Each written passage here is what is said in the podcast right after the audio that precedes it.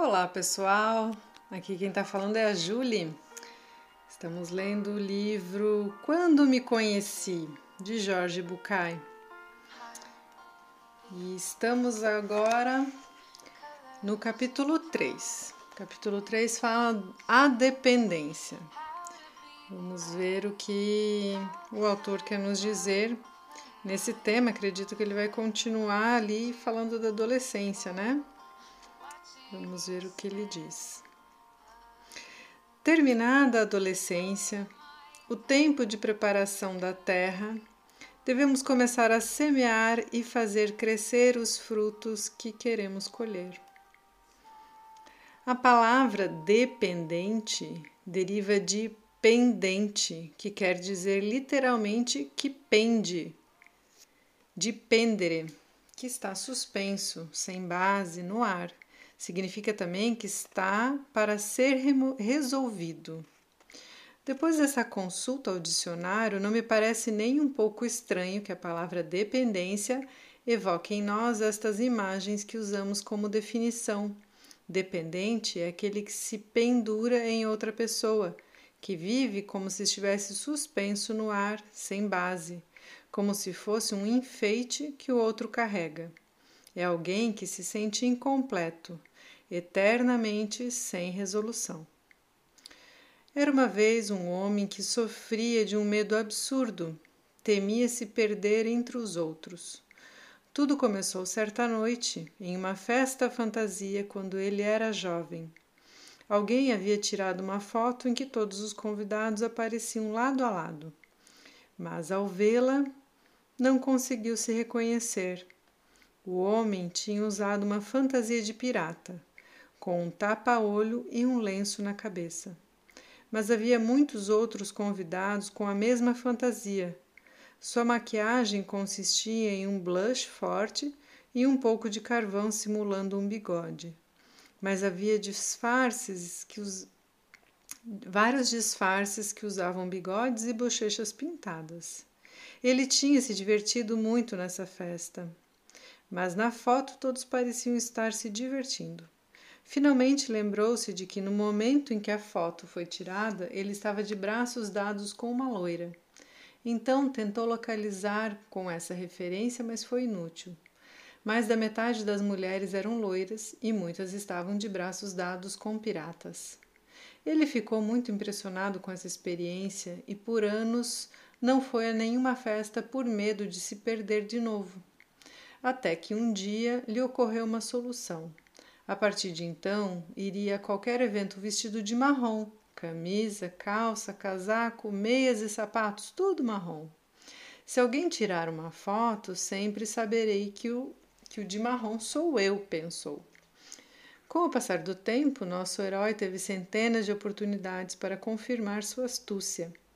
Ao topar com os espelhos das grandes lojas, vendo-se refletido em meio a outros que caminhavam por ali, repetia para si mesmo, num tom tranquilizador: Eu sou homem de marrom. Durante o inverno seguinte, alguns amigos lhe deram de presente um dia, um dia num spa. Ele aceitou satisfeito. Nunca tinha ido a um lugar como aquele e ouvir os amigos falarem dos benefícios da ducha escocesa, do banho finlandês e da sauna aromática. Ao chegar ao local, deram-lhe duas toalhas e o levaram ao vestiário para se despir. Ele tirou o casaco, a calça, a camisa, os sapatos e as meias. Quando estava a ponto de tirar a cueca, olhou-se no espelho e se deteve. Se eu tirar a última peça, ficarei nu como os outros, pensou. E se eu me perder? Como poderei me identificar sem essa referência que tem sido tão útil para mim? Passou mais de 15 minutos no vestiário, hesitando, sem tirar a cueca. Talvez fosse melhor ir embora. Então percebeu que, embora não pudesse permanecer vestido, poderia manter algum sinal de identificação. Com muito cuidado, tirou um fio do casaco e o amarrou no dedão do pé direito. Devo me lembrar disso se me perder, o homem com o fio marrom no dedo de, do pé sou eu, pensou. Então, sentindo-se tranquilo, pôde desfrutar o spa. os banhos e piscinas sem notar que, entre tantos mergulhos, o fio de lã escorregou do seu dedo e ficou flutuando na água. Outro homem que nadava ali por perto pegou o fio e comentou com o amigo: Que coincidência! Essa é a cor que sempre tento descrever a minha mulher para que me faça um cachecol. Vou levar esse fio para que ela procure a lã do mesmo tom. Então, vendo que não tinha onde guardá-lo, teve a ideia de amarrá-lo no dedão do pé direito. Enquanto isso, nosso herói tinha terminado de experimentar todas as opções e voltava ao vestiário. Entrou confiante mas quando acabou de se enxugar e se olhou no espelho, percebeu com horror que estava totalmente nu e não tinha o fio de lã do dedo do pé. Me perdi, pensou e saiu andando por ali, trêmulo de pavor à procura do fio marrom que o identificava. Poucos minutos depois, olhando atentamente para o chão, viu o pé do outro homem com um fio de lã marrom amarrado no dedo. Um pouco envergonhado, se aproximou dele e disse: Desculpe, sei quem é o senhor. Então, poderia me dizer quem sou eu? é verdade que dificilmente chegaremos ao extremo de precisar que outros nos digam quem somos. No entanto, estaremos bem próximo disso se renunciarmos aos nossos olhos e nos virmos somente pelo ponto de vista dos demais.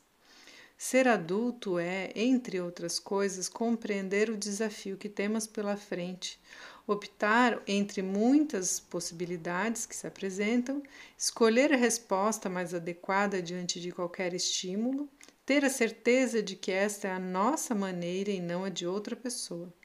Para que essa decisão seja realmente adulta e sadia, não é suficiente uma simples análise de exclusões e descartes não basta nos afastarmos daqueles que alguma vez permitimos, por falta de vontade ou decisão, que fizessem conosco o que bem entendessem. É preciso mais. É imprescindível compreender e desarticular alguns dos perversos mecanismos internos que continuam gerando dependência e nos fazem agir como se fôssemos crianças, mesmo quando já somos adultos. A dependência é para mim uma condição obscura e doentia, uma escolha que alguns tentam justificar com diversos argumentos, mas que acaba sempre conduzindo ao comportamento imaturo e irresponsável daqueles que não assumem suas vidas. Não falo de indivíduos que enfrentam uma crise passageira, nem de pessoas feridas e doentes.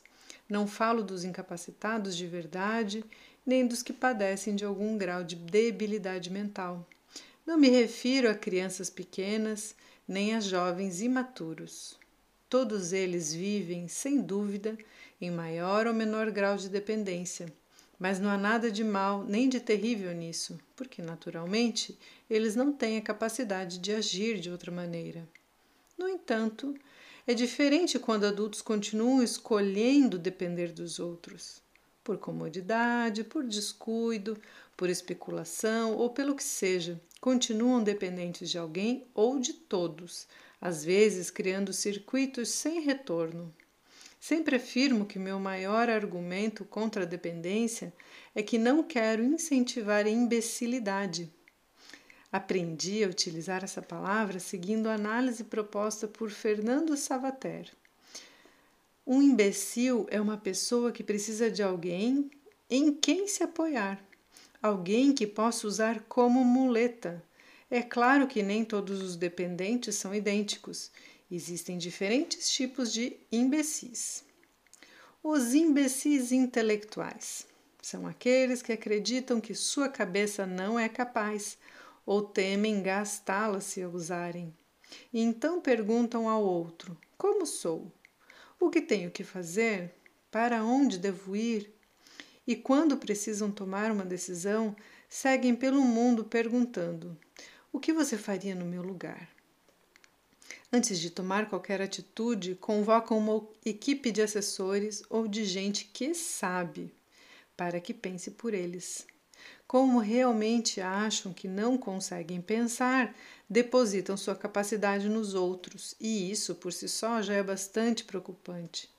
Sua forma de agir implica, às vezes, um grande perigo, já que com muita frequência são confundidos com pessoas genuinamente amáveis, respeitáveis e humildes. Muitos desses imbecis podem acabar se tornando muito populares e ocupando cargos de grande responsabilidade para os quais nunca estiveram capacitados. Os imbecis afetivos são aqueles que precisam que alguém lhes diga o tempo todo que gosta deles, que os ama, que são lindos, que são bons. Um imbecil afetivo está constantemente em busca de outro que lhe repita que nunca vai deixar de amá-lo. Todos nós sentimos o desejo normal de ser queridos pela pessoa que amamos, mas viver para ter a confirmação disso é diferente. Sempre achei que, apesar do que se diz por aí, os homens têm mais tendência à imbecilidade afetiva do que as mulheres. Elas, quando são dependentes, tendem a sê-los em termos práticos, não afetivos. Fazendo uma pausa, eu estava falando disso com as minhas estagiárias, porque justamente a gente percebe muito, né, na clínica, em outros ambientes, os homens muito mais dependentes, em Gestalt a gente fala confluentes, é, do que afetivamente do que as mulheres, né? As mulheres dependem é, bastante em termos financeiros, né? Quando tem dependência, e os homens numa dependência mais afetiva, né? E falávamos de relacionamentos e o quanto as demandas chegam bastante diferentes na clínica. Retomando aqui, tomemos mil casamentos desfeitos e observemos a situação depois de três meses. 90. é bem isso que eu estava falando, pessoal. 90% dos homens estarão morando com outra mulher ou em vias disso, enquanto 99% das mulheres continuarão vivendo sozinha ou com seus filhos. Se você conversar com elas, lhe dirão que talvez encontrem alguém, talvez não. Muitas confirmarão que desejam ou sentem falta disso e que a ideia de ter alguém com quem compartilhar algumas coisas não as desagrada. No entanto, todas afirmarão que não aceitariam qualquer um, só para não se sentir o desespero de encontrar as luzes apagadas ao entrar em casa. Isso é exclusividade dos homens. Por fim, os imbecis morais são, sem dúvida, os mais perigosos de todos. São os que necessitam permanentemente de aprovação para tomar decisões. O imbecil moral é alguém que precisa de outro para lhe dizer se está agindo de modo correto ou não.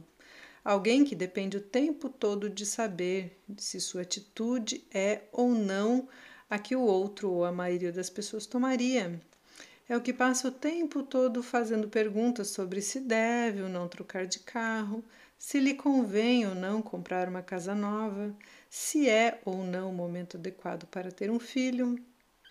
Esquivar-se de seu assédio bastante difícil, embora se possa tentar apenas não responder às suas perguntas sobre, por exemplo, como se deve dobrar o papel higiênico. Mas acho que a longo prazo, o melhor é fugir. Pessoal, eu vou parar por aqui, que agora ele vai começar um novo tópico, senão o áudio vai ficar muito longo. E muito, muito legal essa. Foi uma coincidência, né? Eu tava falando sobre isso, porque percebo bastante diferença entre os homens e as mulheres, e aí ele categoriza então os tipos de imbecis, retomando os intelectuais, né? os afetivos, que então são esses que não consegue ficar sozinho, e os morais que ficam dependendo de alguém sempre para dizer se está certo ou não, né? E os intelectuais, aqueles que não sabem o que fazer, que geralmente seriam os donos de, de grandes empresas que contratam muitas pessoas que sabem fazer para lhes ajudar, né? Então agora ele está falando da dependência, não só da adolescência, mas dependência na vida, né? E no próximo subtítulo ele vai falar um pouco além da dependência. Espero que vocês tenham boas reflexões e um lindo dia e até o próximo áudio.